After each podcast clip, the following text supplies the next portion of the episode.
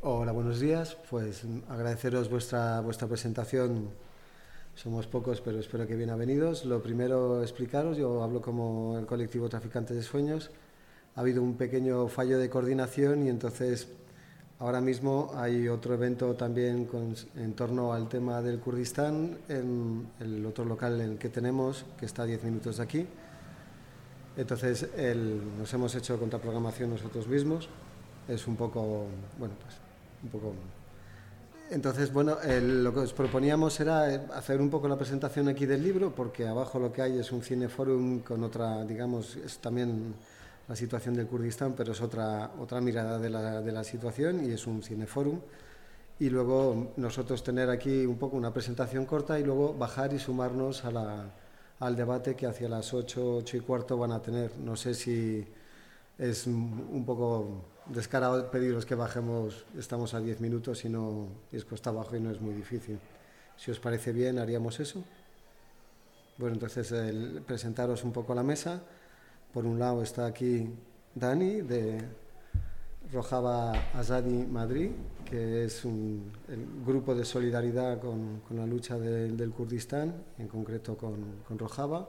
Forma parte esa, este colectivo de hay otros colectivos en el resto del Estado español que también participan en, esta solidaridad y que también están colaborando con la gira que estamos organizando, aprovechando que Asise Aslan ha publicado un libro, Economía Anticapitalista en Rojava, que es el libro que vamos a presentar. es un libro publicado inicialmente por la Benemérita Universidad de Puebla, porque Asadi, eh, es decir, así se ha sacado, el doctorado con, esta, con una investigación sobre la economía en, en Rojava y esa investigación ha ganado el premio 2021 a la mejor investigación de la Universidad de Puebla. Le publicaron el libro allí inicialmente en la universidad. Aquí estamos presentando la edición que ha hecho el colectivo Bajo Tierra de México Ciudad, una nueva, nueva edición y es el, libro que se está presentando. Eh, la, presentación va a ser aquí hoy, mañana en Alicante, el, si no recuerdo mal, sí, el, el 7 en Donosti, en la librería Casilda, y el 10 en la librería La Vorágine de Santander, y el 13, el lunes 13, en la Ciudad Invisible de Barcelona. Para esta gira, además de contar con el apoyo de Asise, contamos también con los diferentes comités ASADI del, Estado español. El agradecer aquí la presencia de Asise Aslan, que se acaba de meter un tremendo viaje, viene así todavía sin descansar ni nada, y le vamos a meter una gira de casi 10 días para arriba para abajo por toda la península. Pero bueno, es un lujo poder contar con una mirada sobre lo que está pasando en Rojava como experimento y puesta en marcha de, otras formas de producir y redistribuir la riqueza y de organizarse como, como sociedad.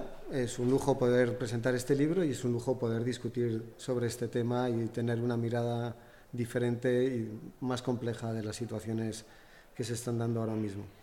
Entonces en la mesa está Dani de Asadi, que haría una, una presentación muy corta del libro y después Asise que nos presentará el libro. Os, proponemos un debate corto y luego, pues si queréis, nos bajamos al, al otro local y seguimos la discusión con, con, los compañeros y compañeras que estén en la proyección de la película. Y sin más, le doy la, la palabra a Dani. Pues nada, este es un libro que tiene una fácil lectura, sinceramente, aunque es un libro que ha nacido en la academia. No es un, no es un libro que se resulte mm, muy sesudo, eh, aunque mm, nos cuenta de, su experiencia personal y desde la historia cuál ha sido la trayectoria del Kurdistán.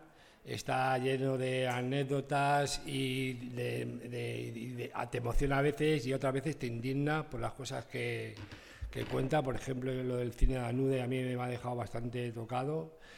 Y bueno, es un libro que es, como dice en, el prólogo el, el, prologuista, vamos, es un libro muy sincero que hace una crítica eh, honesta sobre las dificultades y sobre los problemas que se encuentran y para relanzar el proyecto. Y luego, como bien se sabe, en ANES se, se, consigue avanzar a través de lo que se llama el TED que es un crítica, autocrítica y propuesta, que creo que en cierta manera Acide Asian, perdón, hace un poco esto en este libro y lo que hace es mm, contarnos cuál es la realidad de los proyectos económicos que se están haciendo allí y cuáles son las dificultades que se están encontrando en la que, de, bajo mi punto de vista, la principal razón o problema que se encuentra, según lo que yo he entendido del libro,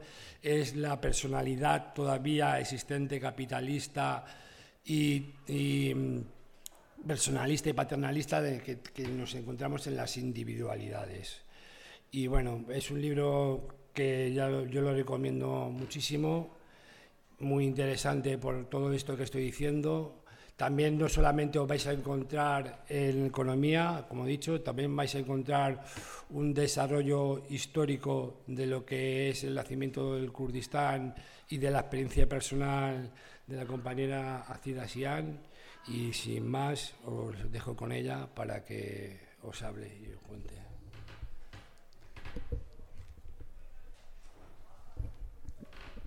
Gracias Fernán, gracias Dani por la introducción.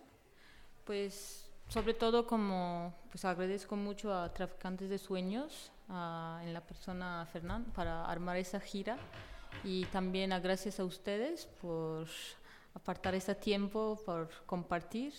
Y, y bueno, pues el libro pues lleva como muchos agradecimientos, sobre todo con las personas que están en la lucha entonces me imagino que para cada uno de ustedes que están acá también son personas de la lucha, por eso agradezco a sus luchas. Y bueno, el libro, pues como dijeron, sí, Economía Anticapitalista en Rojava. Este, yo he estado trabajando muchos años para, para activar una economía anticapitalista en, en Kurdistán y en mi tesis doctoral que hice en Puebla, ahí intenté de eh, explicar un poco en, el proceso de la revolución de Rojava cómo se está armando, cómo está organizando una economía que no es capitalista. Y, y allí, pues claro, es, yo estoy hablando de mucho de la economía, pero siempre me gustaría subrayar que, por ejemplo, en economía no se puede entender como algo fragmentado, más bien hay que entender todo la de, organización de confederalismo democrático que están haciendo en Rojava, cada día por día que están decidiendo en sus condiciones bajo de, de la violencia y guerra, pero al final de día están armando una autogestión popular donde las personas están definiendo a sus vidas es decir, como un proceso de autodeterminación en sentido de una autodeterminación hacia la autonomía. Entonces, por eso, pues yo intenté de un poquito explicar, bueno, entender Rojava, pero Rojava también es como en un lugar que donde hay una revolución, pero es también es una acumulación de muchas revoluciones que han pasado en la historia de humanidad, ¿no? Entonces, por eso, como se parece mucho a otras revoluciones, sobre todo cuando coloco el carácter contradictorio de la revolución en el centro de la reflexión que estoy haciendo. Entonces, por eso Rojava es, es una historia de, de todas esas eh, revoluciones pasadas y también es como es donde la, toda esa transformación intelectual y organizativa de, de, la lucha kurda y el movimiento kurdo, donde esta primera vez está haciendo como una, una práctica diaria. ¿no? Antes siempre era como una resistencia armada, una resistencia popular, rebeldías, marchas, todos esos como procesos de resistencia más, digamos, en sentido, si, si vamos a definir como política, pero en Rojava sí, cada día por día están, están organizando y decidiendo sobre, su, eh, sobre sus vidas. ¿no? Entonces, por eso Rojava está definido para el pasado, pero también el presente de, de, Rojava está definido por el pasado del movimiento. Por eso como primer parte del libro yo más o menos estoy haciendo una reflexión, cómo esa, de repente como el mundo escuchó de Rojava, pero el movimiento kurdo desde muchos años que estaba organizando y estaba trayendo una, una, reflexión sobre, sobre la idea de revolución, sobre la idea de poder o el Estado, el patriarcado, todas esas como discusiones que eh, hemos tenido en Kurdistán y hasta llegar a la idea de autonomía. Entonces, hacer como un recorrido histórico fue como necesario el primer parte del libro y hacer una reflexión por qué fue como necesario, digamos, a, esa transformación intelectual como ideológica, pero al mismo tiempo una transformación, digamos, organizativa. Y, y bueno, yo trabajé mucho sobre la, la, idea de contradicción. Yo considero las contradicciones algo revolucionario. Contradicciones no son cosas negativas, más bien son dinámicas que se, se arman, se, se, van llevando el camino de la revolución. Entonces, por eso hay que considerar que como las contradicciones, pues como el Estado una contradicción ¿no? en el proceso revolucionario, o el capitalismo es una contradicción. Todas esas, como digamos, estructuras grandes o sistemas que van definiendo ese proceso, pero al mismo tiempo pues una revolución también sí tiene sus contradicciones interiores, ¿no? Por ejemplo, cuando una revolución tiene una lucha armada, cuando una revolución tiene, por ejemplo, un partido, o es como donde está, están armando esa revolución, allí las personas, pues, en su cotidianidad, pues, viven, em, viven relaciones sociales uh, por ejemplo, capitalistas. ¿no? Entonces, a esas contradicciones interiores para mí fue como la parte más que yo traté de trabajar, porque, por ejemplo, el de la guerra es una contradicción, pero viene de fuera. Y muchas veces la guerra como eh, justifica, por ejemplo, la contradicción de una lucha armada a través de decir que pues, son, por ejemplo, es decisiones jerárquicas que, que, podemos ver en esos procesos o tal vez como que no están respetados como las prácticas que están surgiendo desde abajo y van como, digamos, eliminando a través de una ideología. Entonces, todas esas cosas, pues a mí me, me, eh, me llevó a, a, reflexionar porque yo creo que este, es importante reflexionar sobre una lucha que pues yo soy parte, ¿no? Y es nuestra lucha, como la lucha kurda, es, siempre fue una lucha de hacer como autocríticas, ¿no? Este, como personas, como las luchas y como nuestras prácticas. Entonces, más o menos yo lo que estoy haciendo, pues hacer una autocrítica de la práctica autogestiva que estamos haciendo en la organización de economía. Y bueno, economía comunal, que en Rojava están llamando economía social, pues tiene una construcción pues bien compleja y ahora como que yo creo que no me daría tanto tiempo todo a explicar eso, pero me gustaría como explicar unos puntos que son muy importantes para entender a esa organización. Bueno, economía social y economía de mujeres que están como dos organizaciones diferentes, yo por eso llamé una economía anticapitalista, como dos organizaciones, de una de mujeres y una de economía social que está mixta. Para mí es como crea una flujo, un flujo de una economía anticapitalista.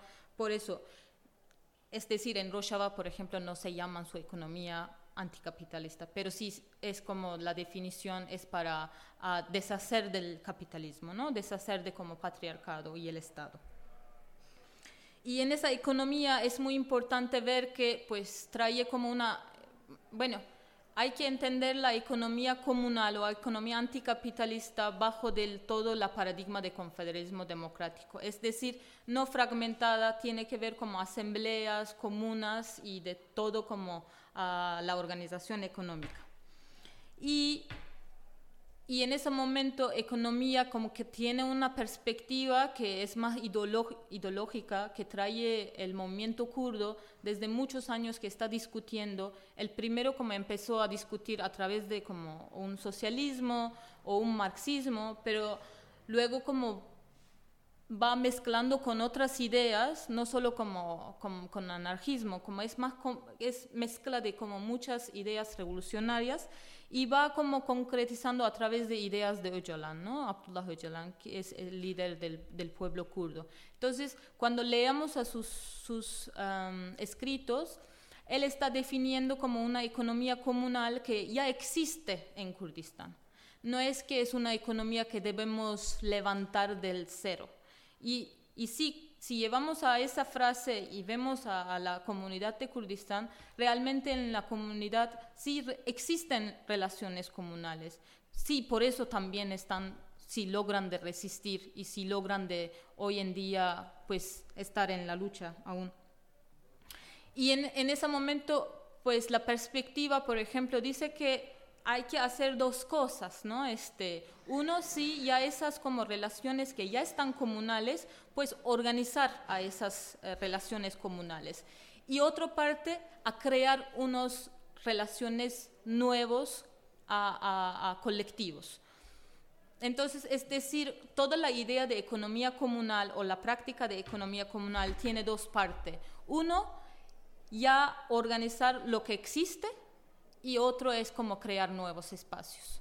Yo como defino esas como dos ah, diferentes partes, uno como es, digamos, por ejemplo, en, en Rojava hay una organización de comerciantes, es decir, bajo de la guerra, ¿quién trae todos los productos desde fuera? Entonces la organización del Comité de Economía está tratando de organizarse con, esas comerciantes que traen eh, los productos desde de fuera de Rojava. Si, por ejemplo, consideramos son conceptos así de más comunistas o como más socialistas, es que se puede caer en la cosa, decir, ah, bueno, este, entonces el movimiento está, está con, con capitalistas, con burgueses, ¿no? Pero el movimiento se considera que en esas comerciantes están manipulados por el capitalismo y están totalizados por el capitalismo y no están organizados como, como una comunidad. Entonces, a organizar a esas ah, comerciantes como una comunidad fortalece al pueblo. Es decir, por ejemplo, ah, traer, por ejemplo, productos de Turquía, ¿no? que muchos comerciantes traen a Rojava. Entonces, si no queremos, por ejemplo, los productos de Turquía en Rojava, entonces, pues, que queda como organizar esa parte. Pero más en la parte más rica y más tal vez interesante a discutir acá con ustedes sería eh, parte de eh, armar la autogestión. Y esa autogestión tiene dos, ah, dos puntos importantes. Uno es el carácter de que eh, la autogestión debe armarse a través de la necesidad colectiva. Y para, para entender qué es la necesidad colectiva del pueblo, entonces ir a organizarse en base, es decir, las comunas discuten sobre las necesidades. Entonces ellos definen sus necesidades colectivas y ellos deciden armar una, por ejemplo, un trabajo colectivo, una cooperativa o alguna comuna de, de producción que quieren hacer. Y y eso es importante porque no es como de decisiones que están definiendo desde arriba, más bien es gente está pensando, eh, primera vez en Rojava realmente las personas están pensando qué es sus necesidades, porque la división entre la sociedad y el Estado, el Estado siempre definía sus necesidades.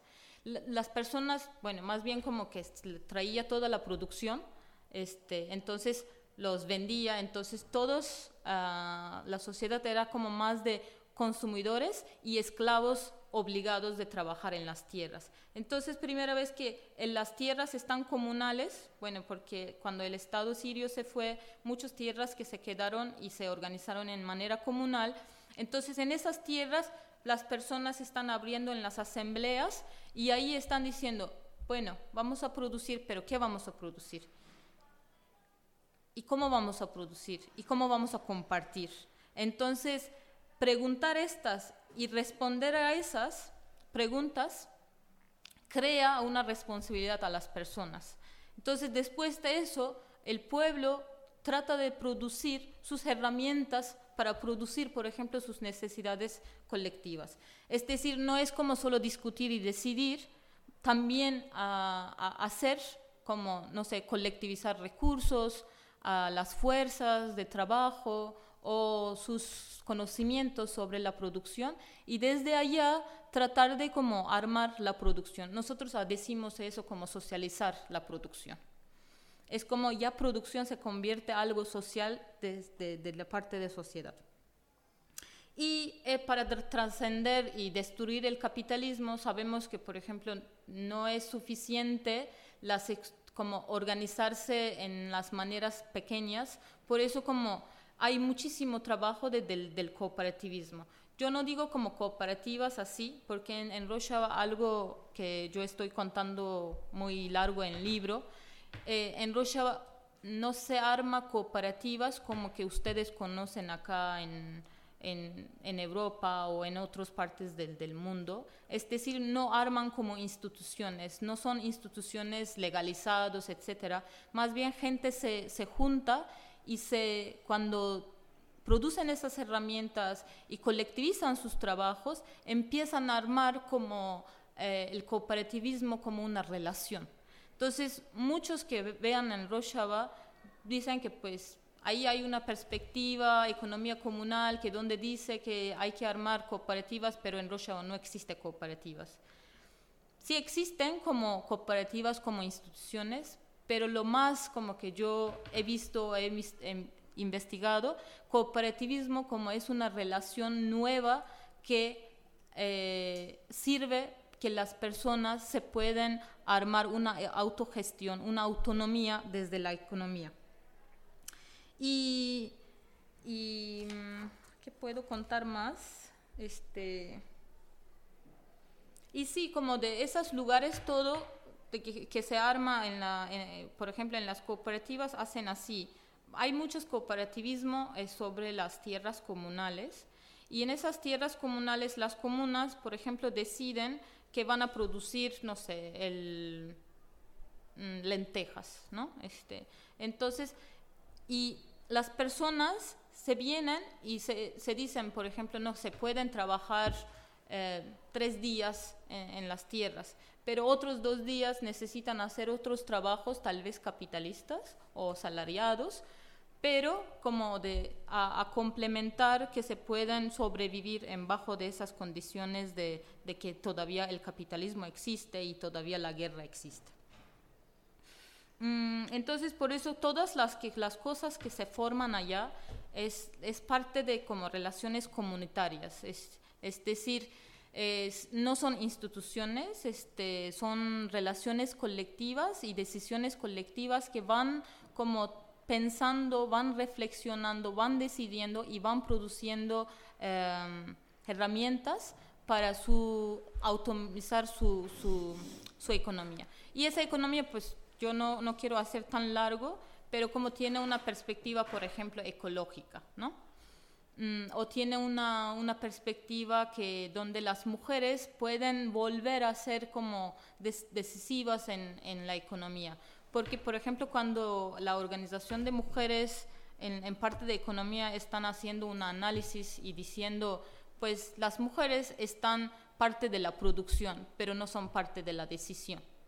Entonces, si vamos a hacer como unos nuevos espacios de, autogestión, entonces, ¿cómo podemos hacer que las mujeres sean ah, sujetos de decisiones en la economía? Por eso como pues armar una economía de mujeres aparte y desde ahí como las mujeres que discuten, por ejemplo, la forma de, la producción, de un, ejemplo, una cooperativa eh, de, textil que se abre en cualquier parte del mundo, no se, no se piensa sobre la de de la línea de, de, trabajo. Más o menos se hace el mismo trabajo que se hace una, una, una fábrica de textil en, en, cualquier lado del mundo. Entonces, si vamos a armar entonces una cooperativa de mujeres que va a producir como unos productos de textil, pues el primer punto que debemos empezar a, a, pensar, pues entonces cómo vamos a, a desordenar a esa línea de producción, porque línea de producción es fordista, porque es línea de producción está, es patriarcal y está, está dibujado y diseñado por, por la mentalidad masculina, lo que pues consideran allí las mujeres. Entonces, por eso intentan como de pues destruir a esa línea y armar una línea que donde las mujeres, por ejemplo, en la cooperativa pueden reír, pueden traer sus niños, pueden como de armar un, un, espacio donde, donde el trabajo, que sea un trabajo de alegría y por sus necesidades, no son para vender, ¿no? Aunque muchas cooperativas de, de, de Rojava o Kurdistán que hemos tratado de armar, pues al final de día terminan como de pues preocupándose dónde pueden vender sus productos, ¿no? Eso es como pues un problema que pues existe en todas las cooperativas del mundo y también existe en Rojava, ¿no? O, por ejemplo, en la parte, mmm, en la perspectiva ecológica, ¿no? Este, digamos, en la tierra de Kurdistán, ya saben, como que está llena de petróleo. Y, y ahí, entonces, ¿cómo vamos a hacer con, con, esa producción de petróleo, no? Este, pues los kurdos o el movimiento o la de gobierno autónomo de allá, pues no quiere como explotar a esos, digamos, recursos, pero tampoco no es no es único sujeto que puede decidir sobre esos recursos. Entonces, desde allá, pues hacer una economía que las personas que no necesitan explotar a esas como uh, digamos a esas minerías de allá y, y, desde allá como pensar como una economía ecológica y nosotros Mm, entendemos, por ejemplo, una economía ecológica, sobre todo si, si, si, vamos a poner el centro, la necesidad colectiva y la memoria y de todas las con, con relaciones sociales que ya existen en Rojava, entonces de ahí como que podemos manejar a esa, eh, a esa economía ecológica, porque si vamos a producir por las necesidades colectivas y de, desde las decisiones de la comunidad, entonces ahí la economía se convierte más local, más autosustentable, más como de unas producciones que se pueden hacer como un trueque entre, entre diferentes comunidades, etcétera, que están intentando hacer allá en Rojava. Y bueno, voy a terminar solo mencionando algo que el movimiento kurdo creo que ha logrado en todo en esa historia de la lucha, este, siempre intentar nuevas, uh, nuevas estructuras, nuevas formas de organización. Entonces, en mi libro yo estoy contando como una experiencia de hasta 2019 y, hasta ya como han, logrado pues generar como unas prácticas, pero esas prácticas no son, tal vez ya no, no están presentes. O esas prácticas ya se convirtieron a otras cosas. Por ejemplo, el inicio de la revolución había muchísimas fábricas colectivas que estaban produciendo para, para la gente, pero hoy en día, por ejemplo, a esas fábricas ya no son colectivas, ¿no? Porque la, la, la, el proceso de no entender bien, como por ejemplo, qué es anticapitalismo, o el capitalismo, cómo se entra a esas relaciones sociales, o cómo se empieza a, a liberalizar a nuestras como de estructuras o nuestras formas de organización. Es decir, pues una cooperativa en sí no es un, una forma anticapitalista. Las relaciones que se arman en esa, en esa cooperativa se puede crear un esfuerzo o una potencialidad anticapitalista, pero una cooperativa en sí no es. Entonces, por eso, por ejemplo, el capitalismo cuando viene con todas sus armas, como yo no, no, considero que la arma es solo una guerra, a veces como por ejemplo ONG se convierten las armas también, ¿no? O para, por ejemplo, a liberalizar todas nuestras formas. O simplemente unos acuerdos eh, estratégicos, unos acuerdos, ¿no? De, de, por sobrevivir día por día, se, se, van como destruyendo a las nuevas prácticas que van surgiendo desde abajo y a veces pues, pues decisiones de movimiento también va destruyendo las prácticas, ¿no? Entonces por eso como el movimiento kurdo yo creo que lo que logra de hacer bien, pues sí hay algo intentar y luego pues si no está funcionando o si ya no está presente, pues hacer los nuevos. Entonces por eso este, en Rojava esa estructura o ese intento de armar una economía comunal, pues sigue siguiendo muy presente allá, no con sus estructuras, pero con sus con decisiones de las personas o con discusiones de personas que están allá. Por ejemplo, si cualquier comuna que ustedes pues que pueden ir y ver, pues gente está discutiendo pues está qué vamos a hacer en esas tierras y esas tierras cómo vamos a, a poner más gente. Por ejemplo, hay mucha invasión y hay muchos desplazamientos, ¿no? Pero va como recogiendo a esas personas, ¿no? Y van colectivizando a esos esfuerzos de allá y va como caminando, ¿no? Entonces, por eso, bueno, yo no defino en mi libro algo ya hecho o ya es una revolución terminado y tampoco el movimiento kurdo no piensa que la revolución de Rojava es una revolución ya hecha, más bien es una revolución en marcha. ¿Ya? ¿Termino acá?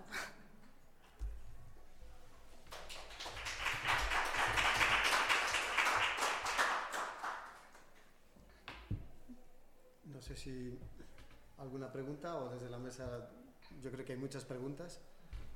Sí, eh, yo quería preguntar, sí, perdona, por lo que has contado y lo cuentas en el libro, es una economía que está basado más que nada en la necesidad, por lo que te entiendo, ¿no? Y es una economía que lo que intenta es empoderar a la sociedad y una forma de empoderar a la sociedad, lógicamente, es acabar con la dependencia económica, ¿no? Y entre otras cosas, desde el libro cuenta que lo que intenta hacer es, es las personas o la, parte de la sociedad que están más débiles, por decirlo de una manera, incentivarlas para que creen sus propias eh, cooperativas y actividades económicas, ¿no? Entonces, eh, cuenta, bueno, se cuenta que las eh, colectividades o cooperativas se está incentivando sobre todo las cooperativas de mujer, si hay, se nota mucha diferencia entre la forma de pensar o de generar economía desde la mujer a la forma de generar economía y cooperativas desde el punto de vista mixto o sociedades mixtas. Luego cuentas también en el libro que hay una, un problema muy grande que es que la gente cuando ha organizado ciertas cooperativas agrarias y tal, luego lo que pasa es que con la guerra, como es, la guerra ha llegado y ha atacado esas cooperativas y se ha hecho con parte de los recursos, eso echa mucho para atrás a la gente que dice, es que para qué vamos a construir si luego va a llegar el ejército y no lo va a quitar. Eso sí que después de dos años, porque tú estás diciéndolo, lo estás contando desde el 2019, ¿eso ha frenado un poco o sigue más o menos igual esa mentalidad de para qué si no sirve para nada y no lo va a quitar el Estado turco y más con las nuevas noticias que hay ahora? Esa es mi pregunta un poquito. Sí, eso lo que dices, por ejemplo, de que eh, economía de mujeres y economía mixta, realmente pues tienen diferentes rumbos en muchos sentidos. Por ejemplo, la economía mixta es como, por ejemplo, sí lleva mucho esa la de preocupación de, por ejemplo, la venta y donde van a hacer más producción y donde como que piensan como con conceptos más grandes y más monetarias, ¿no? Pero economía de las mujeres es que ahí es la, como pensar la necesidad es más presente, porque nosotros como creemos, como las mujeres, que que se fue, quedaron afuera de, del...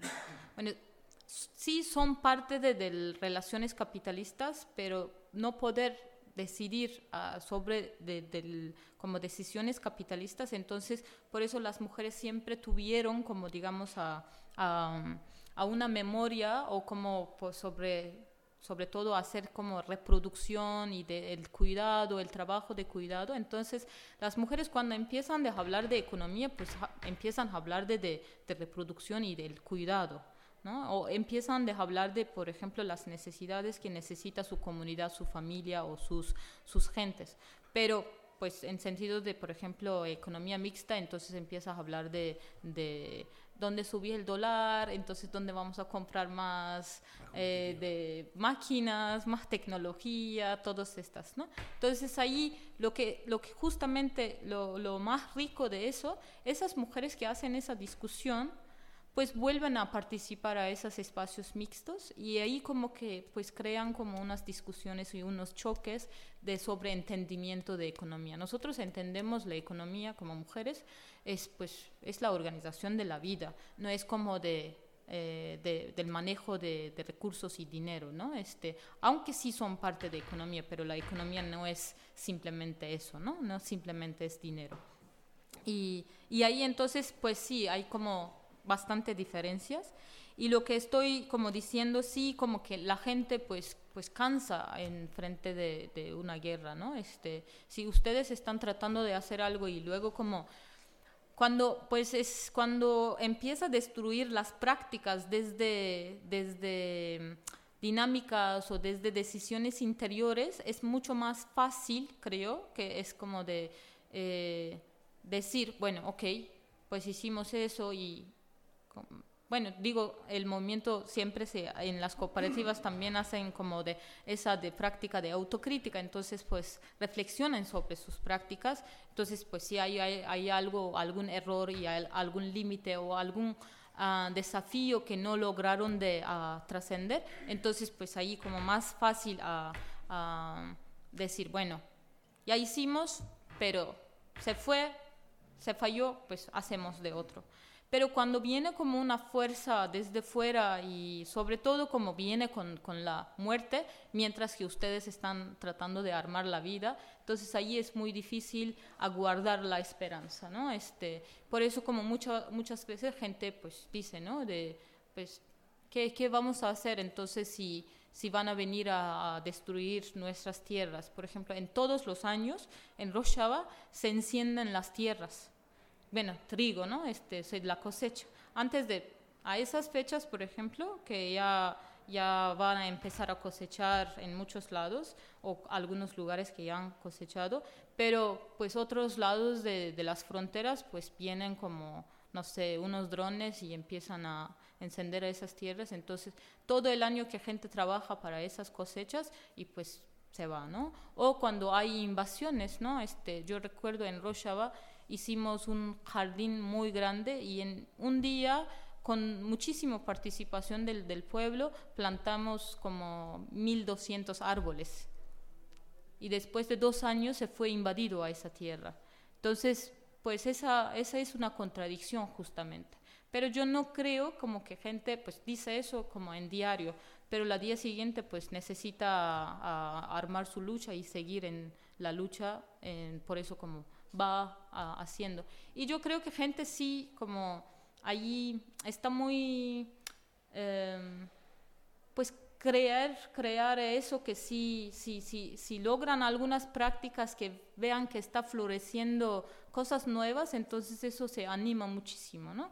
Por ejemplo, no sé, este, una compañera, bueno, ya sí saben, de Hebron Helef, que se fue asesinado cuando invadieron a, a Cercanía y Grecipi a esa compañera, por ejemplo, que me resumía, a esa me dijo, pues las personas de acá, pues aunque hay guerra, aunque hay muchas invasiones, pero cuando cosechan un pepino desde sus jardines comunales y comen eso, pues viven esa felicidad. Y la vida y la economía, pues es pues esa felicidad, ¿no? De comer tu pepino que has trabajado y has cosechado y pues cuidado, ¿no? Entonces yo creo que ahí como que hay una economía de, de, gozo también a través de todas esas comunalidades. Yo tenía una, una pregunta. A nivel de grupo humano, ¿hay algún límite de, de, tamaño en el que empieza a haber problemas? O sea, supongo que es más fácil la organización en pequeño, ¿no? Cuanto más grande es el grupo humano, más complicado. Mm, bueno, yo creo que no. Por sí, si piensas que sí, serán como para cada uno, como que sea particular y que no tendrá como un, una organización más complejo, Entonces, pues ahí como que tal vez habrá problemas. Pero la organización de Rojava está muy articulada. Entonces, una comuna cuando hace algo sabe que, por ejemplo, ahí en mismo tiempo miles de comunas están haciendo las cosas iguales y eso crea como pues una, ah, una organización muy articulada, ¿no? Y eso, por ejemplo, se, se, se ve gente y se, se, sabe a través de asambleas que están muy articulados, uno como articulados a través de cuerpos, como personas que van participando a esas asambleas con maneras más uh, mezclados.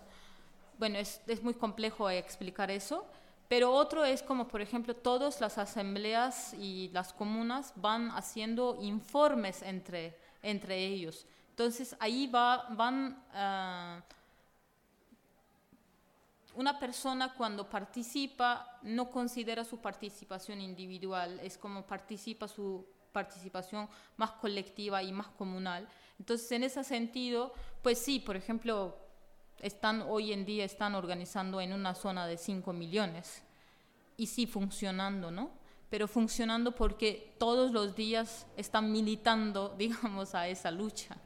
No es que las personas están haciendo eso porque, no sé, dos horas tienen de, del, después de su trabajo después de sus cosas personales. Es la vida personal, ahí ya está convertido la vida colectiva y revolucionaria. Entonces, cualquier persona que pues está participando en algún espacio, que una persona no está participando en un espacio, un, un día de Rojava se pasa así. Las personas se van a trabajar desde a las 9 de la mañana y hasta las 2 de la tarde pueden trabajar a una cooperativa, una institución, un municipio, pues no sé, producir pan, pero todo como para, para el trabajo, ¿no? Y luego después a las dos vienen a sus casas y pues toman descanso, hacen sus cosas personales, etcétera. Pero a las 5 de la tarde gente se moviliza para ir a las asambleas. Y eso puede ser una asamblea que donde discuten autodefensa o puede ser que una asamblea donde discuten sobre la electricidad, otro discute sobre, no sé, del municipio o de la basura y etcétera. Entonces, es muy impresionante ver como a las 5 de la tarde toda gente está corriendo para ir a una asamblea. Y no solo para ver, estar allá, para ir, discutir y ya como decidir, ¿no? Entonces, hacer eso todos los días y militar a esa vida, ese tipo de la vida, pues entonces, pues aunque sí son muchas personas, pues sí funciona. Pero con muchísima voluntad y obligación, ¿no? Gente, gente sabe que, por ejemplo, para armar la autonomía, pues hay responsabilidad, ¿no? Este, no pueden decir que, pues yo hoy no me, no me antoja irme a una asamblea, pues si no te vayas, fallas si no te vayas, pues no resistes. Entonces la resistencia es para la autonomía, es voluntario, pero es, también es obligado. ¿Cuánta gente vive aproximadamente en Rojava?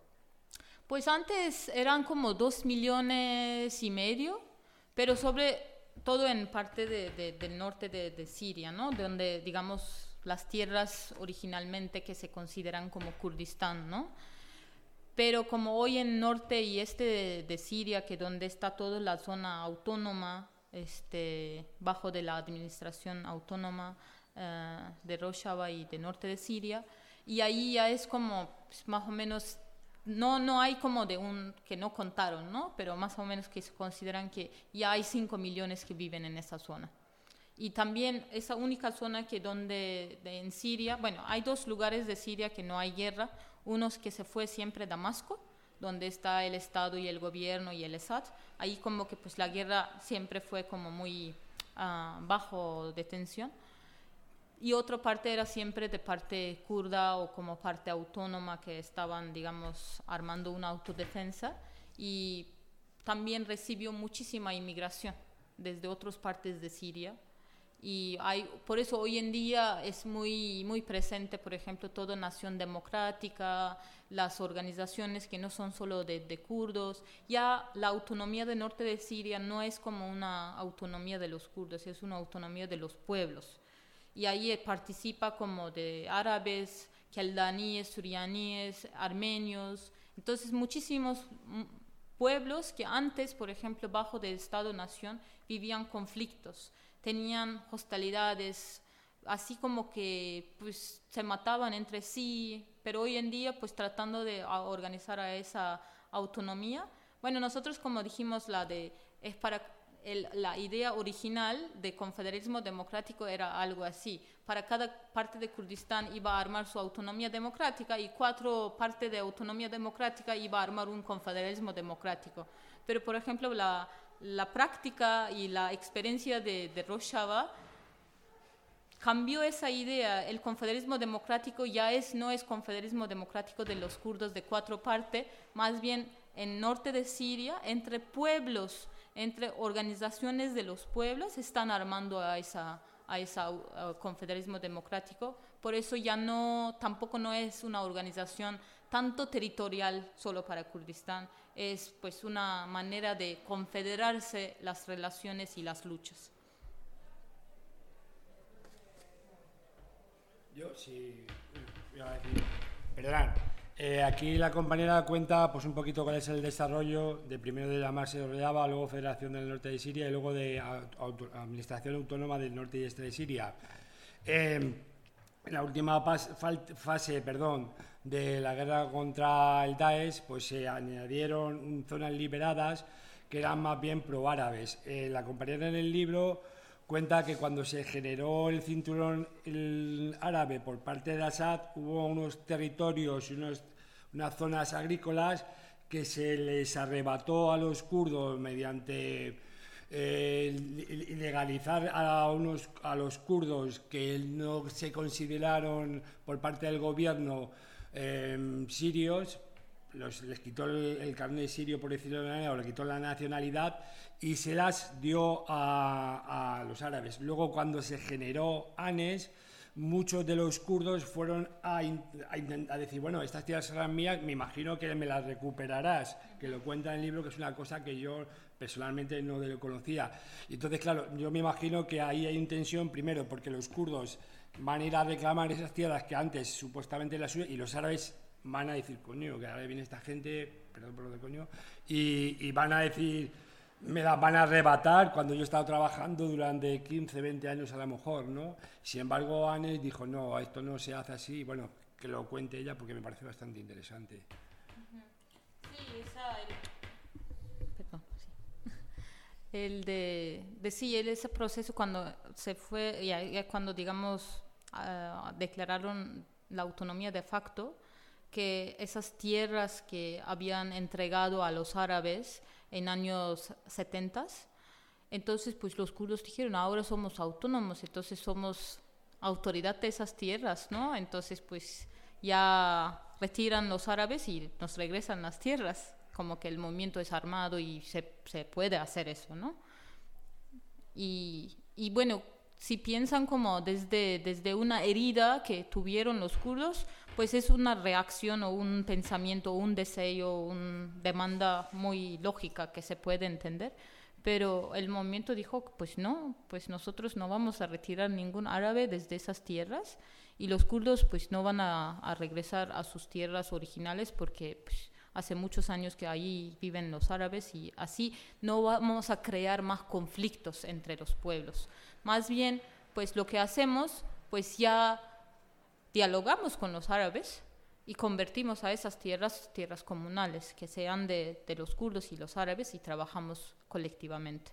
Por eso en esas zonas, por ejemplo, hay muchísimos de, las asambleas de, entre árabes y kurdos que tratan de, manejar a esas tierras, ¿no? Este, decir que pues producimos juntos esas tierras o este, por ejemplo, los kurdos que fueron desplazados desde cercanía en otros lados, por ejemplo, van construyendo sus casas ¿no? E, en, esas zonas y así como van armando esa convivencia de los pueblos. ¿no? Este, y bueno, ahí como que queda hacer una, no sé, una reforma agraria, ¿no? Está ahí en la mesa, todavía están tratando de, pues, a pensar cómo hacerlo, porque la idea de propiedad es muy diferente en, el movimiento kurdo. por ejemplo, sí está contra de propiedad privada, pero también está contra de propiedad colectiva. Es decir, que no haya propiedad, es que todos que sean de todos, ¿no? Este, y cómo hacer eso, pues todavía dicen que pues, falta tiempo, ¿no? Sobre todo cuando hay conflictos, pues esas cosas no son prioridades diarios de, de, de, ese momento, pero ahí la idea que gente que empieza a usar el uso, como el derecho de uso que sea presente en esas tierras, y luego ya que la propiedad se pierde, digamos, su significado, y yo eh, he visto como que han logrado, por ejemplo, muchos lugares que van yendo a, a un terrateniente y ahí están pues diciendo, pues tú tienes muchas tierras, pero el pueblo no tiene entonces pues el pueblo va a venir a, producir en tu tierra y, no están haciendo como eso forzada, como también están dialogando a esas con esas terratenientes, están ah, tratando de como coincidir un punto común que donde la terrateniente no sea contra del, del, gobierno autónomo o contra organización autónoma, y que sea, sigue sea parte pero también el pueblo que aprovecha de, de esos recursos que realmente normalmente son del pueblo, no son de terrateniente, pero sin crear conflictos.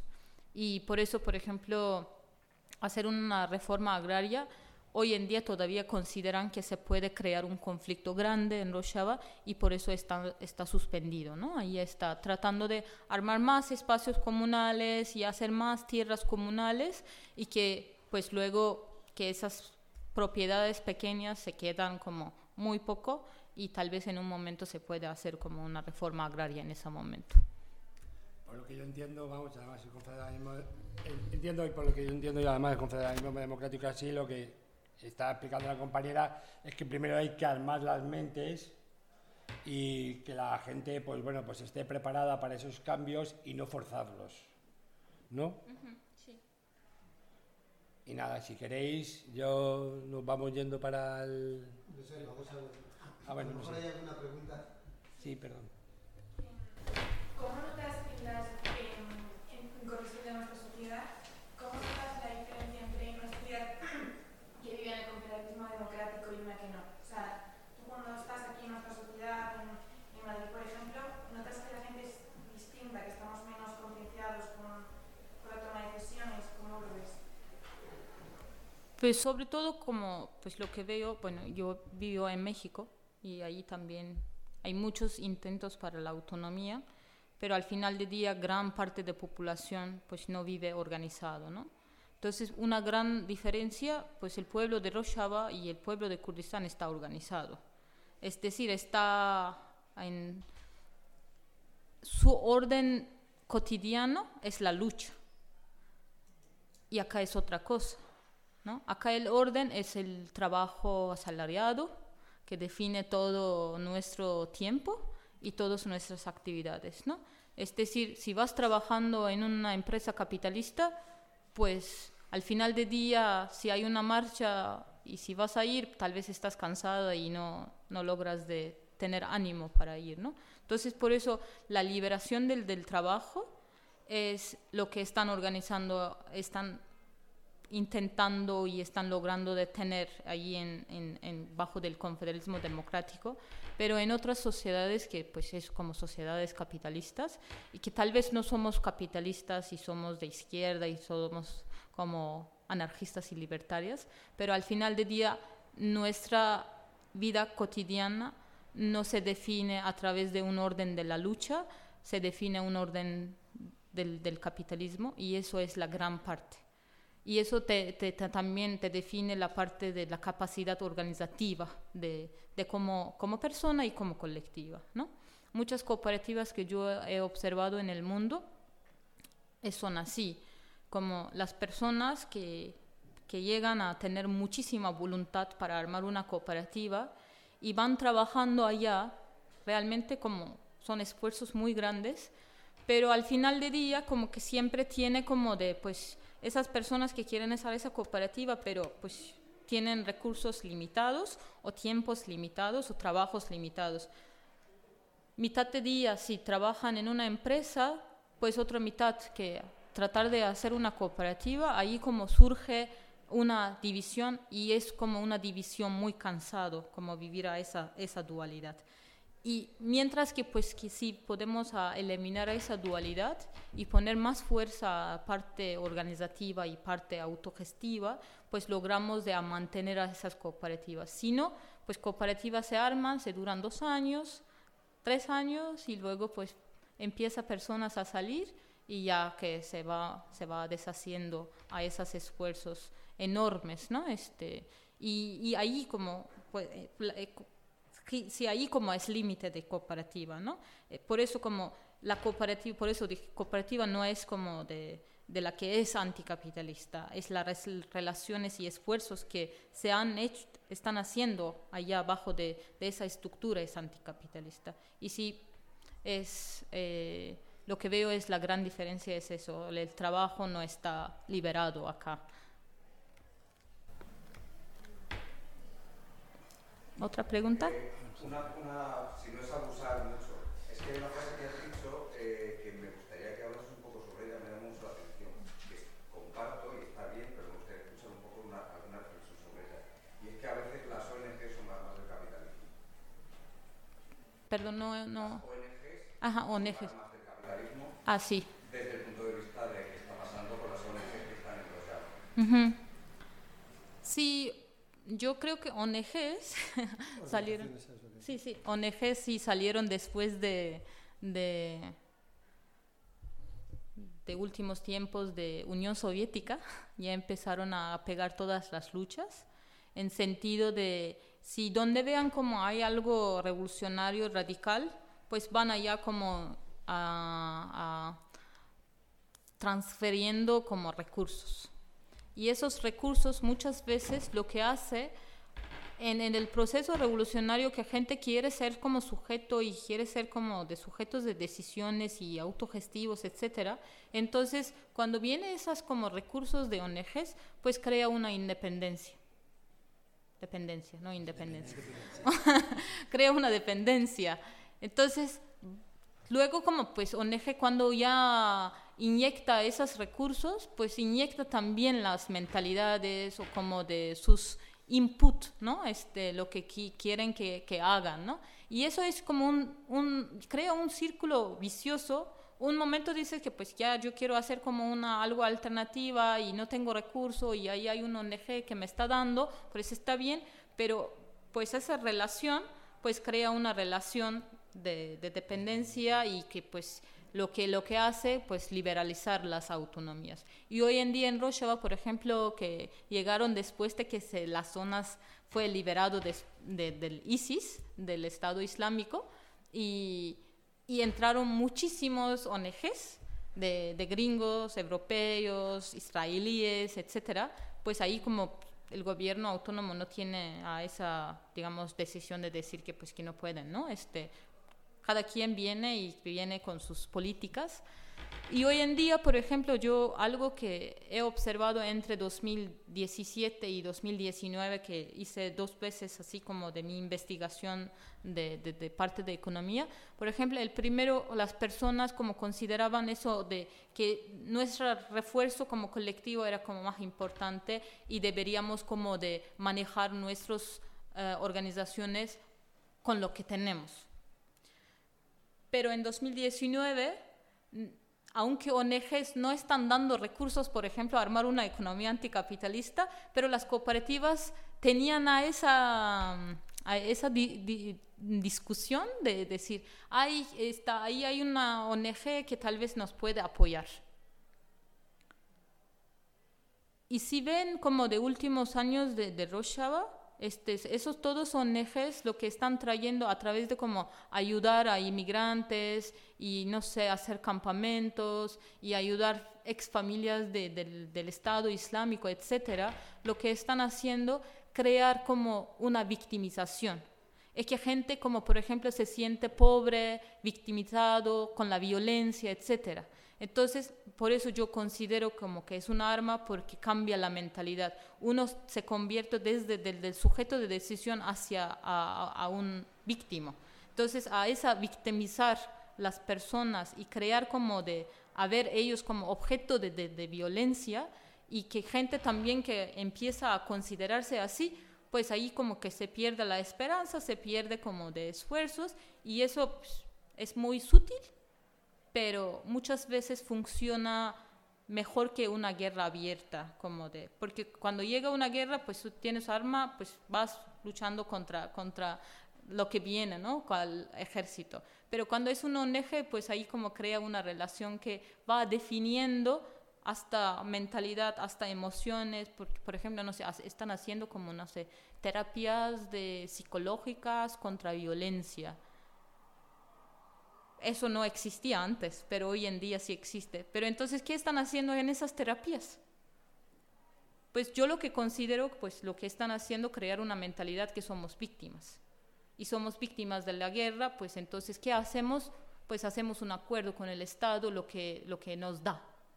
¿no? Este, la autonomía entonces convierte no en una organización autogestiva y de, de como desde, desde abajo o desde la comunidad, más bien pues la autonomía convierte que sea este, negociado entre, entre un poder y otro poder, un poder estatal y un poder local.